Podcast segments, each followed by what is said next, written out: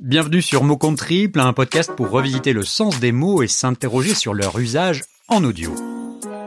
Aujourd'hui, je vous propose de traiter un verbe devenu en l'espace de quelques années plus qu'une simple envie, mais plutôt une véritable nécessité, à savoir ralentir. Oui, l'époque nous invite plus que jamais à prendre le temps. Ralentir vient de l'ancien verbe alentir, lui-même dérivé de l'adjectif lent et du préfixe à signifiant vers en direction de. Alors vers quoi ou vers où allons-nous quand nous ralentissons? Telle est la question. Le terme signifie rendre plus lent le déroulement de quelque chose, en diminuer l'intensité. Ou comme le disait plus simplement Mika, c'est-à-dire se la jouer easy. Derrière ce verbe transitif et intransitif destiné à décrire un phénomène physique se cache désormais une nouvelle façon de vivre. Ce qui n'était qu'une question de vitesse est devenu une promesse, celle d'une reprise en main de notre destin, de notre agenda et de notre planète. Car elle s'épuise, notre petite planète, comme les piles de notre regretté nanar. Mais qu'est-ce qui vous fait marcher? Moi? Je marche à l'avant d'air. Paix à ton âme, Bernard. Il aura fallu un certain temps pour que notre société comprenne la nécessité de ralentir. Dans les années 80, souvent dénommé les années fric, un film faisait de la vitesse un symbole de réussite.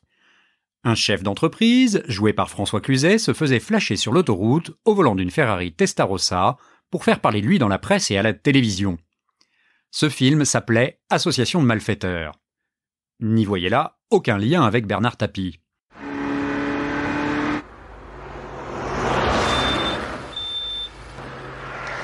Interception de contrôle. Ferrari rouge, Testarossa, 307 km heure. Quoi? 307, je confirme. 307, ça veut dire que j'ai pulvérisé le record d'excès de vitesse sur l'autoroute. 6 mois de suspension de permis quand même. Hein. Et alors Je découvre les joies du scooter. Ah oui, combien la contravention? Rien à côté de ce que ça lui a rapporté. François. 307 km à l'heure, un PDG bat tous les records sur l'autoroute. Et ton chiffre d'affaires? C'est 30% de plus en quelques jours, surtout après le passage télévisé, c'est la folie. Désormais, fini les Testarossa, comme Bénur, il faut arrêter son char. Dans la capitale des Gaules, la chef du village, sans doute nostalgique du temps des péplums, a parfaitement saisi l'injonction, elle en a même fait une obsession. À Lutèce, les automobilistes sont contraints de rouler au même rythme que les calèches, laissant les chevaux au repos sous le capot. Bref, à Paname, fini le speed, place au slow. Même le plus populaire des sports a succombé à cette nouvelle tendance. Au football, le ralenti est devenu roi et fait désormais loi avec le fameux système de la VAR. Bon, mais dans la vraie vie, le replay, ça n'existe pas. Alors à quoi peut donc bien servir le fait de ralentir? Pour comprendre, peut-être faut-il relire le propos de Pierre Rabhi dans son livre La sobriété heureuse, voici ce qu'il écrivait en 2010. Tout est de plus en plus provisoire et éphémère au cœur d'une frénésie en évolution exponentielle, transformant les humains en électrons hyperactifs, produisant et subissant un stress dont on sait qu'il est à l'origine de graves pathologies. Ça va trop vite. Ça va trop vite. Ça va trop vite. Les filles, les flics, les flics, ouais, ça va trop vite. Parce que le temps presse, il est urgent de ralentir. Je sais, c'est contre-intuitif, mais c'est pourtant ce qui se dessine actuellement. Plus vite, plus haut, plus fort, c'est du passé, place au temps long. Celui par exemple de faire du yoga, de la méditation, ou de poster une story montrant qu'on boit son café latte sucré dans un chouette décor instagrammable.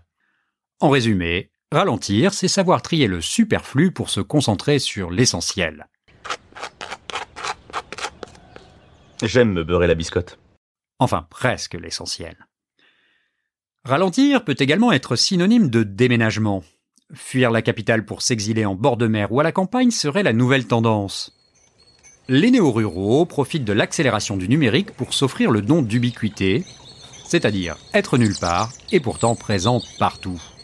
Désormais, les distances parcourues se mesurent en gigas et non plus en miles. Les frequent flyers sont devenus des managers immobiles, scotchés à leur écran et leur potager permacultivé. Les billets primes laissent la place aux abonnements prime, pardon, aux abonnements Prime. Tout cela n'est possible qu'à une seule condition, avoir la fibre pour se connecter.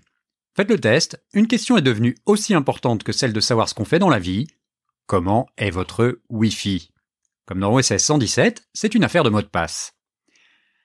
Ralentir, c'est également stopper sa consommation à outrance, celle qui essore les ressources de la Terre et justifie de courir chaque jour comme un hamster. Reste à savoir si tout le monde peut se permettre de ralentir. Le vie ma vie façon silence à pouce, c'est sans nul doute plus facile avec un compte en banque bien garni. Quand on a sillonné la planète dans tous les sens pour prendre des photos ou gérer des entreprises à coup de délocalisation ou d'optimisation fiscale, on a beau jeu de quitter la table en disant change inverse pour se retirer peinard dans sa longère. Tu vois, le monde se divise en deux catégories. Ceux qui ont un pistolet chargé et ceux qui creusent. Toi, tu creuses. Oui, oui. A contrario, quand les fins de mois sont compliquées, la perception de l'espace-temps est sans doute bien différente. Quand on est à l'arrêt, ou trop vieux pour tenir le rythme, difficile de lever le pied. Le coude, c'est autre chose. Mais là, c'est justement pour oublier que tout va trop vite. Et comme disait Gabin Belmondo dans un singe en hiver, on connaît le véhicule. Vous intéresse, papa? Peut-être. Qu'est-ce qui vous intéresse? Le matador, le taureau ou l'Espagne? Le voyage, votre façon de voyager. Ah, ça. C'est un secret. Oh là là. Le véhicule, je le connais, je l'ai déjà pris. Et c'était pas en train de banlieue, vous pouvez me croire. Je fous qu'à moi aussi, il m'est arrivé de boire. Et ça m'envoyait un peu plus loin que l'Espagne. Le Yangtze Kiang, vous avez déjà entendu parler du Yangtze Kiang. Ça tient de la place dans une chambre, moi je vous le dis. Sûr. Alors, deux caresses Je ne bois plus. Je croque des bonbons. Et ça vous mène loin En Chine, toujours. Mais plus la même. Maintenant, c'est une espèce de Chine d'antiquaire. Joli plaidoyer sur les nouvelles mobilités qui n'a pas pris une ride. L'éloge de la lenteur n'est pas chose nouvelle. On la connaît depuis l'école avec la fable de La Fontaine, le lièvre et la tortue. Rien ne sert de courir, il faut partir à point, d'accord, mais telle la tortue, il convient de se hâter avec lenteur et d'éviter de glander comme le lièvre attendant son heure, sous peine de vivre, in fine, quelques malheurs. Comme disait Steve McQueen dans Les Sept Mercenaires, Ça me rappelle ce bonhomme qui chez moi dégringolait du dixième étage. Oui, quel rapport? Comme il passait devant chaque étage, les gens pouvaient l'entendre répéter jusqu'ici ça va. Jusqu'ici ça va. Et comme l'a rajouté Mathieu Kassovitz dans La haine, ce qui compte, ce n'est pas la chute, c'est l'atterrissage. Voilà, c'est tout pour aujourd'hui. Si vous m'avez écouté jusqu'ici, merci à vous. J'espère que ce petit intermède musico-cinémato-lexical n'aura pas ralenti vos neurones. Si vous appréciez Mots contre triple, hâtez-vous d'en parler autour de vous pour faire découvrir le podcast. Je vous rappelle aussi que si vous voulez faire des découvertes en matière de podcast justement, vous pouvez vous abonner à la newsletter de Podcast Zap. Le lien figure dans la description de l'épisode.